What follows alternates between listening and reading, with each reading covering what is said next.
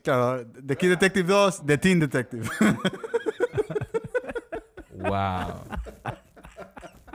Wow. Holy shit, man.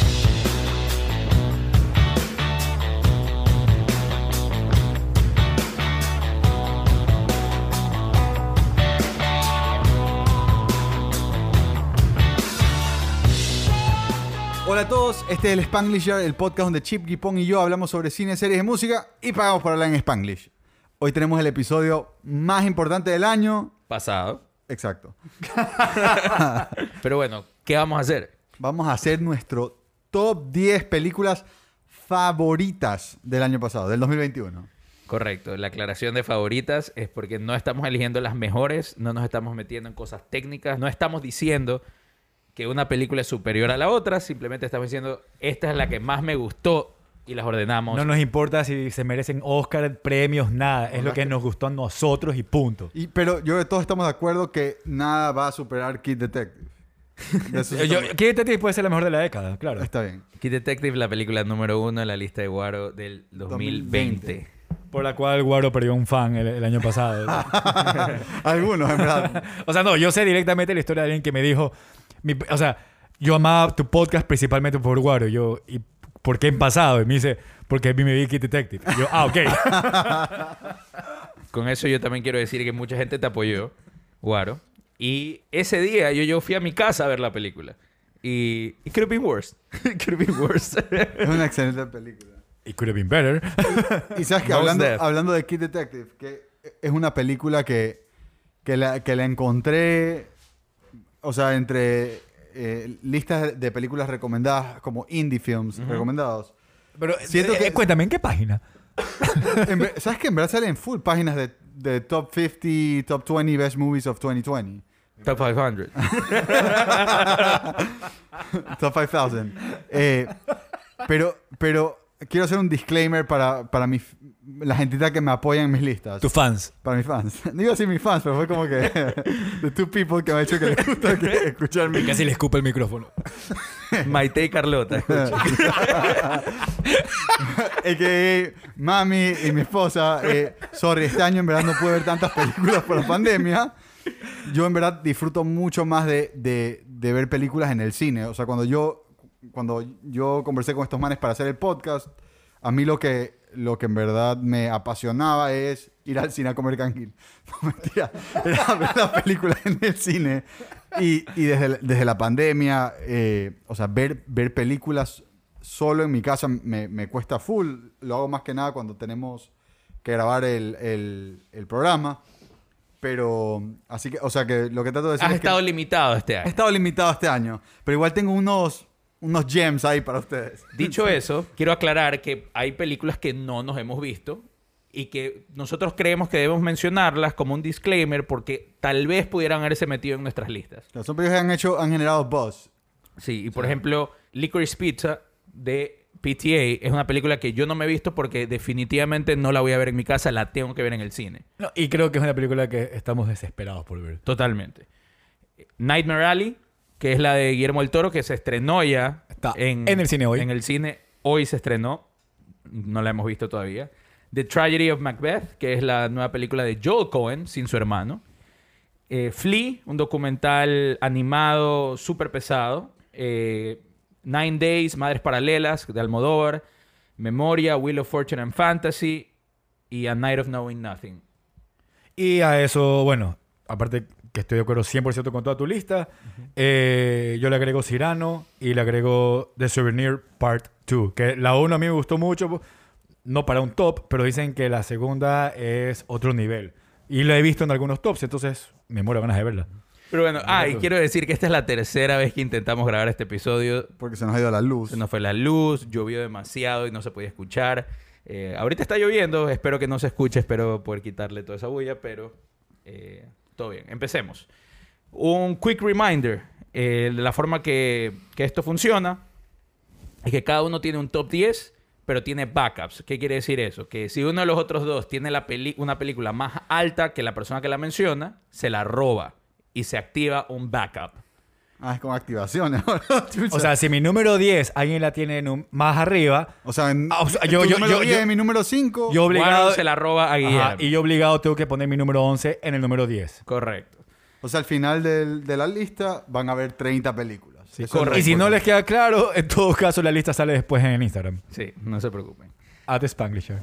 Eh, va a ser un, eh, un episodio de tres partes. En el primer episodio vamos a discutir nuestras películas 10, 9, 8 y 7. En el segundo, la 6, 5 y 4. Y el último, 3, 2, 1. Y con eso, nosotros tiramos un dado al comienzo de cada ronda para ver quién va primero. 3, 2, 1, 6. 5. Uno. Perfecto. Yo voy primero, Guaro segundo, Guillermo tercero. Ah, claro, el que, el que saca más alto tiene que ir primero porque tiene menos chance de que le roben. Claro, exacto. Ok, ok, I like that. Porque si es que Yo voy las último. tienes, porque En- si es que la tienes en, en el el mismo, mismo- número, gana el que la dice primero. Bueno, y yo estoy seguro que Guillermo me va a robar esta película. Porque estoy seguro que la tiene más alta. Pero mi número 10 es Pig. Te la robo. Sabía. Guaro, ¿tú la viste? Pig. No, no me lo vi nunca. Ok. Ay, Quiero hacer un And disclaimer. here we go. and here we go. Quiero hacer un... Quiero de- aclarar por qué no me la vi. Que es porque yo no quería ver que maten a un chancho. Ustedes dicen que no se trata de eso, pero yo sentía que mataban a un chancho. Y Te no explicamos de todas las formas posibles de que De que todo es- lo que tú creías que podía pasar en la película no pasaba. Y dijiste que igual algo pasaba que tú no querías van a matar a un Que chancho. that shit doesn't happen, man.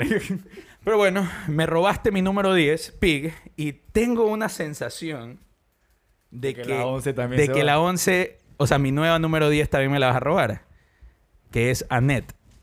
Te la robo. Ah. Mi nueva número 10 ahora es Titán. Te la robo. ¿En serio? ¿En serio? Y, y cuando, y cuando y al final de, de- de todo esto aquí te voy a hacer un reveal que te vas a hackear así como loco. Miércoles, es que empecé excelente, ¿ah? tres películas robadas. Mi nuevo número 10, que vendría a ser mi 14, creo, si los números no me fallan, es The Beatles Get Back. No. Uf. Te la robo. ¡Verga! ¿En serio? No, Ay. No lo he terminado, loco. No, pero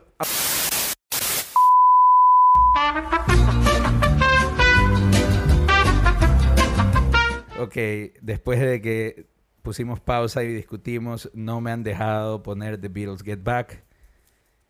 Por favor, si no se la han visto, véansela. Es excelente. Mi nueva número 10. Ya, un, dos, tres, cuatro. La 15. Cuatro películas robadas. Entonces, Hand of God. te la No. robo. Es- ¿Me la robas? ¿Me estás hablando en no, serio? sí, súper en serio. wow. Ok. Peliculón. El título de la nueva película 10 ya es casi lo que yo quiero decir. Come on, come on. No me la roben. Come on, come on. No te la robo. Ya, ok. Bueno, Come On, Come On. Es dirigida por Mike Mills. La película se trata de que un periodista de radio, podcastero,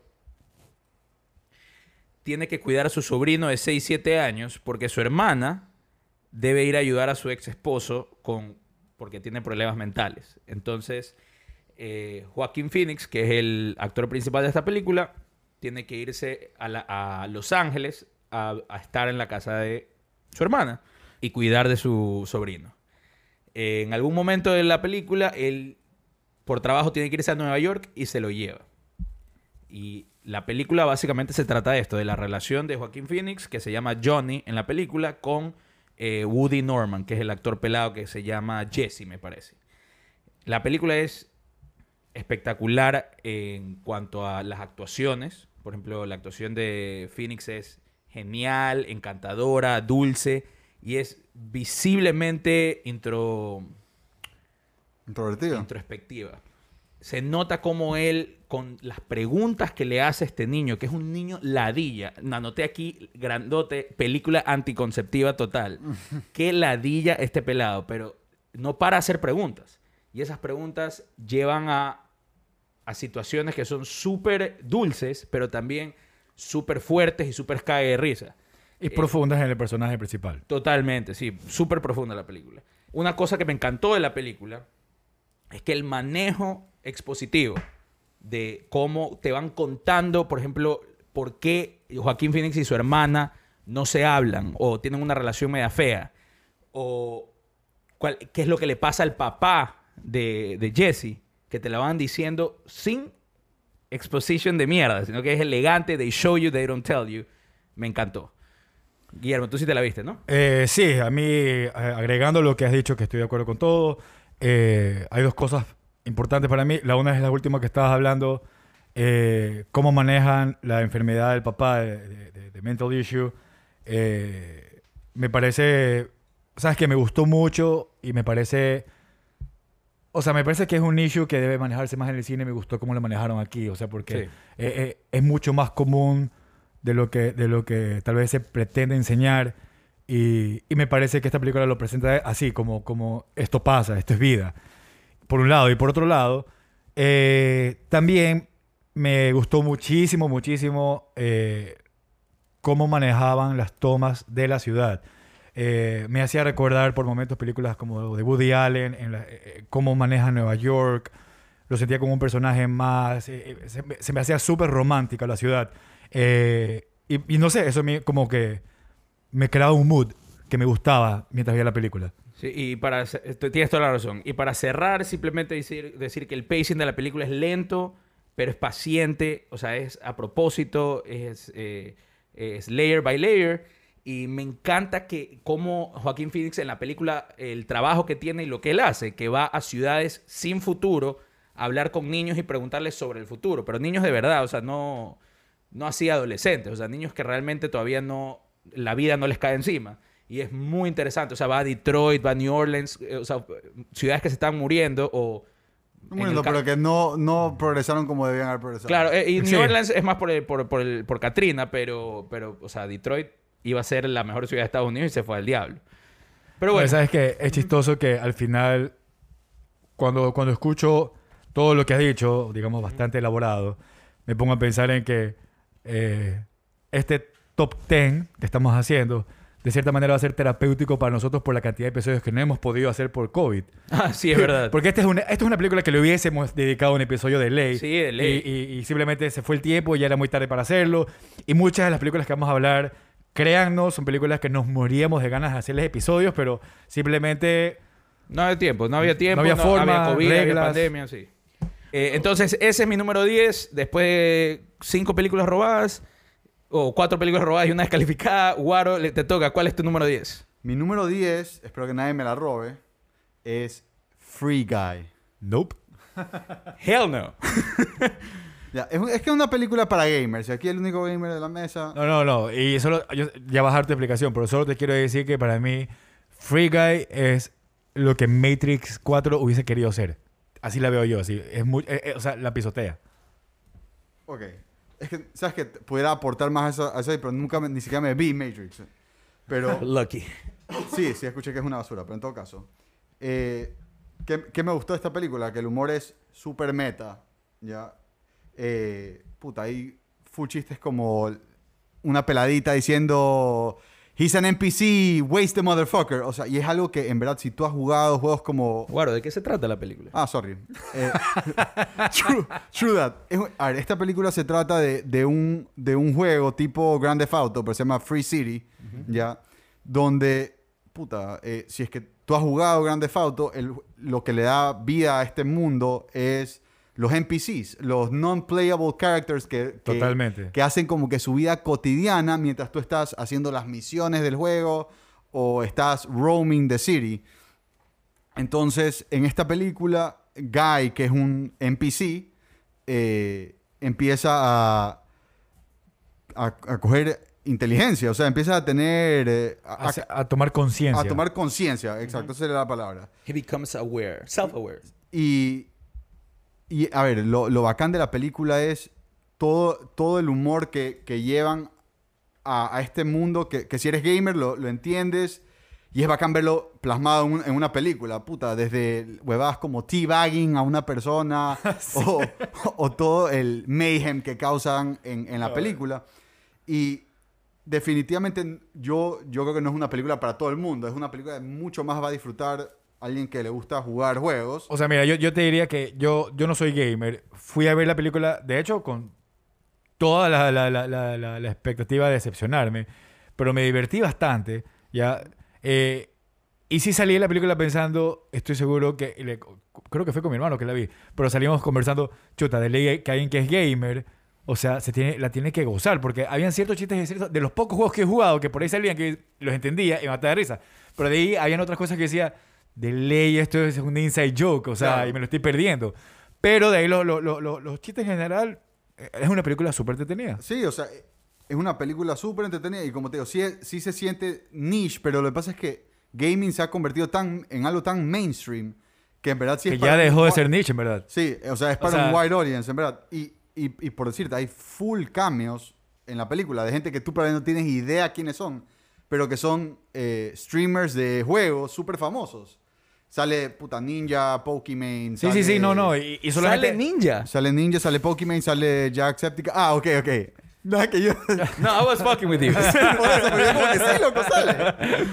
Lo peor es que me cae Gaber, no, pero bueno. eh, No, pero sabes que solo acostando a lo que tú decías, en verdad ya no es un nicho porque estamos hablando que en los últimos años el viewership que tienen los, los campeonatos de gaming eh, supera al de Super Bowl y eso ya es una locura. sí. No, y creo, que, y creo que ahorita es un, o sea, un industry casi igual de grande que el movie industry. Sí, sí, e- es the shit. Pero bueno, en todo caso, es una película que la recomiendo para cualquier persona que disfrute, especialmente cualquier persona que disfrute jugar Grand Theft Auto, esta, esta película como que va a, a entretenerlo full. Sure. So yeah, that's my number 10. Yeah. Not to rain on your parade, but I didn't like it. bueno, Yo soy Guillermo, mega fan. pero- ¿cuál es tu número 10? Eh, mi número 10 es una película que se llama Red Rocket. Yo te la robo. madre. bueno, por lo menos sé que la 11 no me la vas a robar. Ok. Eh, mi número 11 es una película que se llama Bergman Island. ok. Eh, esa, te- esa sé que no me la robas porque no la has visto. no la he visto, sí, correcto. Eh, pero yo sé que te va a gustar. Bueno, creo. Veremos. Ya veremos. Eh, en todo caso, Bergman Island, eh, no quiero destruir el nombre de, de la directora, pero es Mia Hansen Love con la, la rayita en la O. Entonces, Sure. Vamos a decir así, Mia Hansen Love. Básicamente se trata de una pareja que se va de retiro a esta isla que, que es donde eh, eh, Ingmar Bergman básicamente hizo sus películas y escribía sus screenplays y ellos van ahí como a inspirarse y estoy tratando de, de- de poder decir lo más posible sin spoilear esta película, pero básicamente empezamos a, a ver le- eh, eh, eh, la película que este personaje principal eh, eh, eh, está escribiendo tomar vida en la película. Y lo, bacán, y lo que es increíble sobre esta película es como, si bien comienza como a movie within a movie, eh, en la narración en algún momento eh, las cosas empiezan como que to blend in. Y, en esa parte es cuando yo creo que hay, un- una magia, eh, eh, porque lo que expresa cada personaje eh, en la película para mí llega a tener mucho más valor. Es muy sencilla, eh, es muy directa sobre, sobre las emociones de los personajes, pero llega a tener mucho más valor que lo que al principio de la película se siente como, como o tal vez un, oh, estamos en Bergman Island, o sea, como que aquí, aquí se, se filmó tal cosa, aquí fue tal escena, que sé mucho de eso, pero... Pero la película me, me encanta que transciende eso porque tiene su propia personalidad. Yo pensé que de hecho iba a haber mucho tributo y, iban a querer hacer muchas cosas eh, eh, eh, en oda a Bergman y me parece que no, que, que al, opuesto a eso, eh, cuenta su propia historia y, y lo cuenta de una forma muy emotiva. A mí, una- la razón por la cual la tengo, eh, eh, eh, eh, no entro al, al 10, la tenía 11, pero, pero me costaba justamente entre Red Rocket y esa. La razón por la cual la tengo ahí es porque es la, es la película que más me inspiró eh, eh, eh, de todas las que he visto a, a- a querer escribir algo. Yo no escribo, Cool. pero, pero terminó la película y dije, quiero escribir algo. Cool, cool, Y, y ese feeling que me dejó me encantó. Perfecto, Guillermo, con Berman Island, ya en honor a que la pusiste o entró en tu top 10, la voy a ver. Veremos. Hay que Eh, roll the die. Roll the die again. 3, 2, 1, 6. Dos. Guillermo primero, yo segundo, Guaro tercero. Let's do this. Mi número 9. 9 es una película que se llama Shiva Baby. Yo te la robo. Bueno, entonces, eh, Berman Island pasa a ser mi número 9 y mi nueva número 10 es una película que se llama Mass. ¿La han visto? No, ¿No la han visto? no la he visto. Ah, eh, Mass es una película que la dirige Frank Kranz. Es muy, pero muy simple su premisa. Se trata básicamente de dos parejas encontrándose en un punto neutral que viene a ser esta iglesia, ya donde hacen reuniones para alcohólicos anónimos, etcétera. Y una pareja son los padres de un niño que murió en un tiroteo y la otra pareja son los padres del niño que disparaba en ese tiroteo. Ya, entonces es básicamente años después como un tema, un- como un healing process, el encuentro entre estas dos parejas y toda, absolutamente toda la película es la conversación de los cuatro. O sea, más simple que eso no puede ser. No hay callbacks, no hay recuerdos, no, no, es una conversación intensa.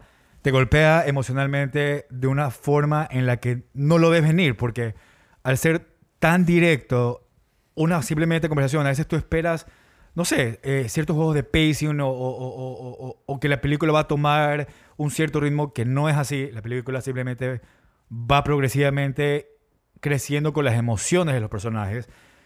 Y por eso esta película depende 100% de las actuaciones. Jason Isaacs me parece que es la actuación de su carrera. O sea, me, me parece una cosa de locos. Eh, Martha Plimpton, increíble.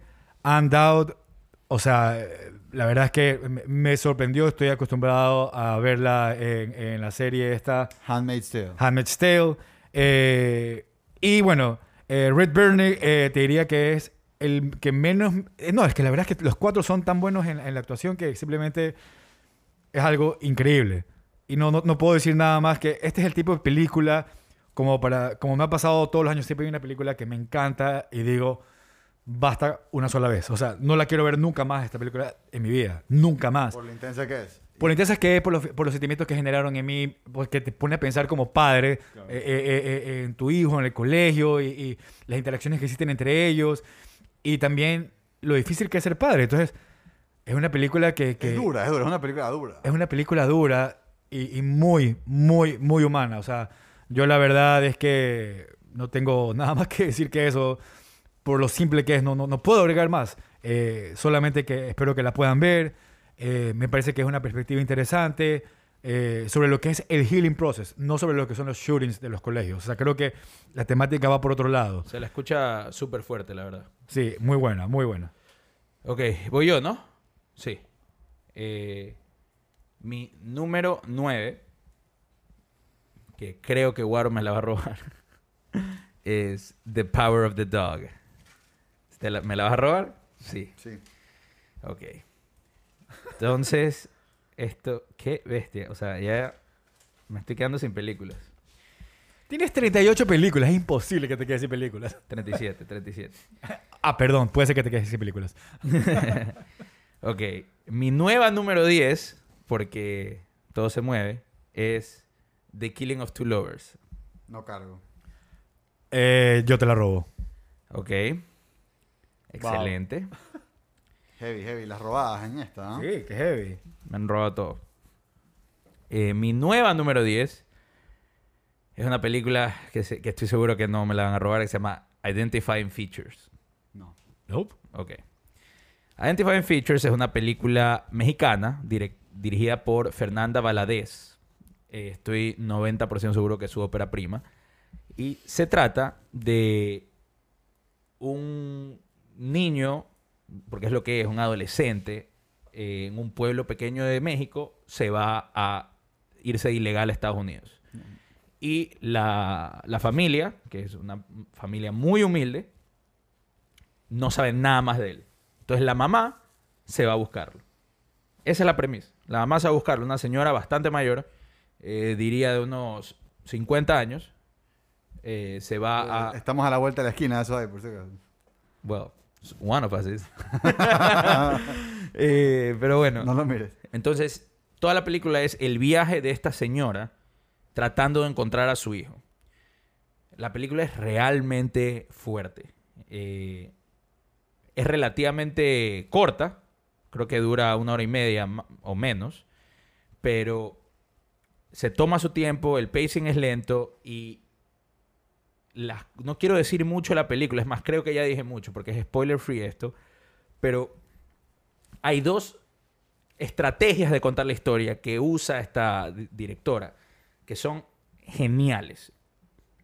Uno es en una fogata y otro es como que un voiceover que ustedes cuando vean la película van a saber de qué escena estoy hablando. Pero es, es algo realmente alucinante. O sea, es algo que no me esperaba de... Es, es medio artística. Cuando tú dices fogata, me haces acordar de Portrait of a Lady on Fire. Por la Eh, escena de la fogata. Sí, pero nada, nada que ver. ah. Créeme que nada que ver. pero bueno, es, una- es- es- es un different take en una película de Illegal Aliens y de Drug Cartels. O sea, es, es un different take porque usualmente estamos con la persona que hace el viaje y esta es la persona que va a intentar encontrarlo. Claro. Y Y, realmente es, es- es una película pequeña, simple. Bueno, no, no es tan simple, honestamente, pero es, es, es muy buena. Se las recomiendo. Es, Bacán, bacán. Es, es un, es un tema que está done and done y esto es original. Es lo mejor que puedo decir la película. Bueno, Guardo, tu número 9. Yo como soy un man de, de la gente, Claro. yo busco muchas de mis películas en, en Netflix. Ahorita les viene un Netflix. Un Netflixazo.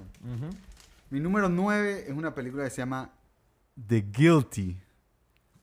Ok. Ahí, ahí me la roba. No, No, No, y, no, no. y no me reí por la película, me reí por cómo lo dijiste, por si acaso. como de- de- se te, se- No, te no. sentí guilty. No, no, te, no te puedes reír de la película porque es un peliculón. Eh, Es un top 9. Eh, la dirige Gustav Meller. ¿Mahler? Ajá, Meller. M, bueno, no, sin la E. Moller. Ok. Eh, ¿Sabes que Me gustó mucho esta película. Jake Gyllenhaal, la parte, la película es prácticamente él solo. Ya. El- el- la, De- de- la sinopsis de la película es... eh, la sinopsis de la película es, este man es un detective que por mala conducta, por así decirlo, porque está bajo investigación, lo han mandado a recibir las llamadas de 911. O sea, está en dispatch ahorita. Ok. Eh, y recibe una llamada de una mujer en, en peligro. Eh, y se trata más o menos de, de cómo él, durante su shift, trata de, de ayudarla a esta mujer. Y el man también está enfrentando como que a sus demonios personales. Ok. Eh, la película hace un excelente trabajo en, en enseñarte la personalidad de él en, en el poco tiempo que él no está contestando llamadas. Ya. Eh, y, y es un thriller maldito, en verdad. Estás on edge of seat todo el tiempo. eh, tiene twists and turns. Una película bacán. So yeah, that's my number nine.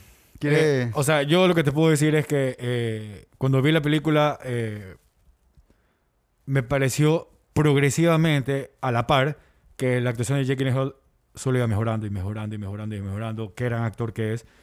Es más, dije, tienen que salir más películas de este man, punto. O sea, eh, qué buen actor que es. Pero a, mí- eh, eh, eh, eh, eh, a mí personalmente como que se me fue desarmando un poco la tensión de la película. Me pareció que comenzó la tensión súper arriba. Y yo estaba como que on the edge of my seat. Y poco a poco me fui relajando. Y estaba más enfocado en la parte emocional de él, que pareció muy buena y muy bacán. Y bien manejado, de hecho. Pero ya como que el resto de la historia me empezó a dar un poco igual. Eso en, en mi experiencia personal. Pero sí creo que es una buena película. Me, me parece que hay un big reveal que lo hacen un poquito too soon. Entonces sí se Sí. pierde ahí. Pero esa Sí. parte se me casi, o sea, me descompensé, man. Ya. The Snakes part. Mm. La estoy escuchando, me está dando ganas de verla, eh, pero solamente para saber, es super Hollywood, ¿no? Sí, sí, sí. Ah, ya, ok. O sea, no, no me parece que... Es bien Hollywood. No, no, o sea, te digo así, no me parece una película como indie, no, no, no se siente como que super artsy. Ok. Sí, no, Sí, para sí nada, es- para nada. Sí, es una película bien Hollywood. Ok, listo. A tirar el dado de nuevo. Vamos. 3, 2, 1. Me salió 1. Me salió 5. ¿Guaro? Uno. Ok. Guillermo primero. De ahí voy yo. por De ahí ejemplo. Guabo Guaro. De ahí voy yo. Eh, vamos a... tu número 8. mi número 8. mi número 8 es una película que creo que Guaro me la va a robar. Eh, se llama Spider-Man No Way Home. Yes, it's mine. Sabía que me la iba a robar. Espérate, espérate. Déjame ver si te la robo. Si la tienes 7 o higher, te la robas, Guaro. Así sí te la robo. Ok. Ok. Confirmado. Lo que quiere decir que mi nueva número 10 ahora eh, viene a ser una película que se llama Old Henry. ¿Se la ha visto alguien? No. No. Ok, Old Henry la dirige Pozzi Ponsiroli y este director, esta es su segunda película. Eh, su primera película no la vi, eh, From Zero to Heroes, Heroes, no me acuerdo algo así. Este, pero, no tú, importa. eh, es una película que igual tuvo... Pegó la primera del man, ¿o no? No, no, no, nunca, nunca, nunca estuvo para mí el radar de, de ningún lado. Pero esta película que Old Henry la vi por, por pura casualidad eh, y es un western. Eh, básicamente se trata de un granjero que eh, eh, cerca de donde él está alguien es herido eh, en, un, en un encuentro entre vaqueros, así tú sabes, este, este típico tema western. Eh, y él lo acoge para ayudarlo. Y entonces empieza a crear tensiones de ¿es bueno o es malo esta persona que está acogida? Eh, eh, ¿Lo debería o no lo debería ayudar? ¿Las personas que lo están buscando son los buenos o son los malos? Claro. Porque parece, supuestamente son la ley o no son la ley. Entonces, tú lo, tú lo ves todo esto a través de el, el el granjero, que es Tim Blake Nelson, el actor, que me parece que actúa, es de mis actuaciones favoritas que he visto de ese man, es vacancísimo. Este, y él está ahí con su hijo, eh, que es un actor que no lo conocía, Calvin Lew- Lewis, eh, que es bacán que el man simplemente eh, eh, eh, eh, eh, ve a su padre como un simple granjero y cómo el, eh, eh, el padre empieza a manejar toda esta situación, lo empieza a sorprender al hijo como que, o sea, ¿por qué mi papá, o sea, puede tomar esta posición? Entonces, el tema de la película es que maneja la tensión súper bien y va escalando su- súper western, entonces súper Hollywood western. Entonces una película que le iba disfrutando, le iba disfrutando, le iba disfrutando. Pero hay un momento en la película que se da un reveal, que ya es hacia el final, que no me acuerdo, a, a mí, a mí sí me han gustado los westerns desde siempre, no me acuerdo haber emocionado tanto en un reveal así como desde las películas de Marvel. O sea, salté, salté cuando dije, wow, no puedo creer que esta película was leading to this. O sea, salté, me volví loco y cuando pasó eso, la película se volvió tan increíble, me la tuve que ver de nuevo, la gocé, la recomiendo. Si les gustan los westerns, van a amar esta película y principalmente van a amar el final. Eso es todo lo que puedo decir. Cool, cool, cool. Ok, Guaro, ¿cuál es tu número 8? Mi número 8 es una película de la que le hicimos review hace dos semanas, eh, que se llama Don't Look Up, que está en Netflix. Una película dirigida por Adam McKay. eh, la película se trata de, de estos dos astrónomos, low level, low tier, que descubren, o, eh, eh, J-Lo, el personaje de J-Lo descubre que viene un eh, asteroide y que va a hacer impacto directo con la Tierra. En ocho meses más o menos. Seis meses, por favor, get the numbers right. Oh, ah, no, pues es seis meses de que empieza el tour. Porque se van en un tour para explicar, eh, explicarle a todo el mundo lo que va a pasar. O sea, que- Claro. que, va a venir un asteroide que se va a chocar y que no, está, no hemos hecho nada al respecto. Eh, entonces, esta película es una sátira de, de, eh, que le hacen a, al gobierno americano y al media de cómo, de cómo más o menos manejan este tipo de situaciones con el climate change, porque esa es la comparación que se trata de hacer. Que, Claro, esa es la metáfora. eh, y ya, la película está llena de, de comedia, de humor negro también, y es muy buena, la, la disfruté muchísimo. Eh, hay, hay un running joke que, bueno, más importante que nada, le hicimos un Full review. un full review hace poco, así que creo que mejor sería que escuchen eso ahí si es que les interesa eh, saber nuestras opiniones sobre la película. Pero en todo caso, sí, mi número 8, Don't Look Up, buena comedia. eh, la película es un poco larga, dura dos horas y media, si no me equivoco. Sí. Eh, pero sí la recomiendo. Muy divertida. Cool, cool, cool, cool. Don't look up. Eh, sí, el running joke del que estás hablando es el del el general. Yes. Es, la verdad que eso sí me sacó par carcajadas durante la película. Y Ron Perlman. Ron Perlman, sí que... Si quieren escuchar a alguien disfrutando de la situación y actuación de Ron Perlman, por favor vayan al episodio anterior y escuchen cómo Warren no puede hablar cuando se acuerda de He's from another time. Pero No, bueno. es- No, no, es lo de don't, eh, he- hello to all the, All the hardworking white people down there. He's from another time. Ay, bueno. Gran película, Guaro. Mi número 8 es Spencer. Te la robo. Ok. Mi nueva número 10. ¿Qué puta? 1, 2, 3, 4, 5, 6, 7, 8 películas robadas. Wow. Yo pensé que me iban a robar a mí este Te, año más. sea, te pero- robaron pero- la lista. po. Qué suerte que traje 37, te Sa- juro. ¿Sabes qué? Pero yo pensé que... Te lo juro que dije, no, este va a ser el año que Chip me va a robar a mí, ¿no? ¿No? No, ya, te juro que se me, se me- se me roban más películas, vamos a cabrear. Ya, hasta aquí llegué. Bueno, mi, nume- mi nueva número 10. Eso sonó medio cabreado, no estoy cabreado. mi nueva número 10 es. Así se te escucha siempre. Si me roban una más, voy a estar cabreado. Claro. Eso sonó cabreado. claro. Bad Luck Banging. O Looney Porn. ah, sí, en serio. Solo me quedé en la introducción porque no pude seguirla viendo. ¿No la viste? No, no. La quiero terminar de ver, pero después de esa introducción fue como que aguanta, no lo voy a ver ahorita. Bueno, Bad Luck Banging o Looney Porn es el título de una película rumana eh, recomendada por mi, nuestro pana y eh, invitado recurrente Dani Llanos. No- Vecino, vecino. vecino. Yo no tenía absolutamente idea de esta película o de este director, no tenía idea de nada. Y pongo play a esta película y desde el first frame es una película que it's in your face Yep. y es totalmente unconventional. Eh, se trata básicamente de Emmy, que es una profesora en, una, en un colegio. Tiene, se liquea un sex video de ella.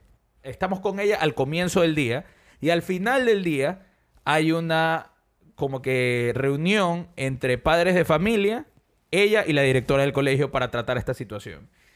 Mira, el comienzo de la película y el final de la película son geniales. El medio, en el medio hay como que it drags a little bit, pero tiene unos como vignettes eh, en el que no sé, se burlan de la historia de la humanidad, especialmente la historia de Rumania. Brother, en serio, yo no podía parar de reírme de esta película. La única, las únicas partes del medio, el que ella como que recorre la ciudad, mira, realmente es como que it drags a little, como, como ya he dicho. Pero igual, esta es la versión inteligente de Sex Tape. La película de Cameron Diaz. No, no, no, no, no, no, no, porque ella no va a ningún lado a... a- Te estoy a- fregando por sí. completo, o sea. Pero bueno, la película gradualmente en el tercer acto, que en verdad creo que es el cuarto capítulo, porque la película está dividida en capítulos, o es el octavo, ya no me acuerdo. Ya, en serio, en un momento la película se pone tan loca que te pierdes.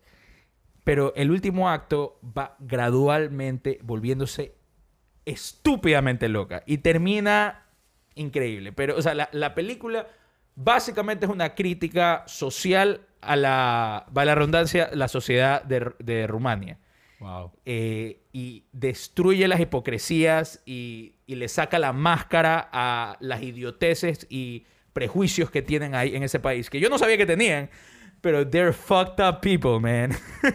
O Por- sea- por favor, véanse esta película y cáense de risa. O, o sea, te lo juro que con lo que vas a decir, me la veo este fin de semana. Yo ya la empecé a ver, pero como tú dices tú, la película es in your face y tuve que poner pausa y dije, ok, la voy a terminar de ver en otro momento. Sí, la, la primera escena es, es- es- es wow. Sí. No te la esperas. Eh, y ya para terminar, la película es totalmente humor negro. Bueno, eh, tiremos los dados. Uno, dos, tres. Yo tengo cinco. Cinco. Cuatro. A ver, Guillermo, tú y yo. Uno, dos, tres. Uno. Cinco. Dale, tú vas primero. Ok. Eh, mi película número 7 es una película que se llama Petite Maman. No, ¿No? la tengo más arriba. Ya, ok. Es una película eh, dirigida por eh, Celine Sciamma, no sé si se pronuncia así. Vamos, ¿eh? Sciamma, ok. Eh, que sí quiero hacer hincapié en esta directora. ¿Por qué? Porque el año pasado eh, ella no entró en nuestra lista porque, como las películas que nos está pasando ahorita que no alcanzamos a ver, todavía no estaba disponible la película de ella que se llamaba Portrait of a Lady on Fire. Y quiero decirles que si hubiésemos visto, por, por lo menos en mi caso, perdón, estoy hablando por todos, si yo hubiese visto Portrait of a Lady on Fire A tiempo. eh, a tiempo, eh, hubiese estado dentro de mi top 5 sin lugar a duda. Es una película espectacular. Entonces, Te lo eh, hubiera robado. Sí, es que tranquilamente puede haber sido número uno, pero bueno, no, es como que ponerme a analizarlo ahorita que no lo voy a hacer. Pero en todo caso, eh, cuando entré a ver Petit Maman, ya entré con emoción de, ok, es la nueva película de ella. Eh, y esta película, en cambio, si ya de por sí las películas de ella son bien humanas y todo esto, aquí se vuelve eh, en una escala un poco más íntima, eh, eh, y más pequeña. Y básicamente se trata de una niña que acaba de perder a su abuela y se van a, con los papás a la casa de la abuela, básicamente recoger las cosas que habían ahí de ella para llevárselas, para que la casa, me imagino, ponerla a la venta o lo que sea, ¿no? Eh, y mientras ella está eh, eh, en esta casa, ella empieza a recorrer los alrededores y se encuentra con otra niña,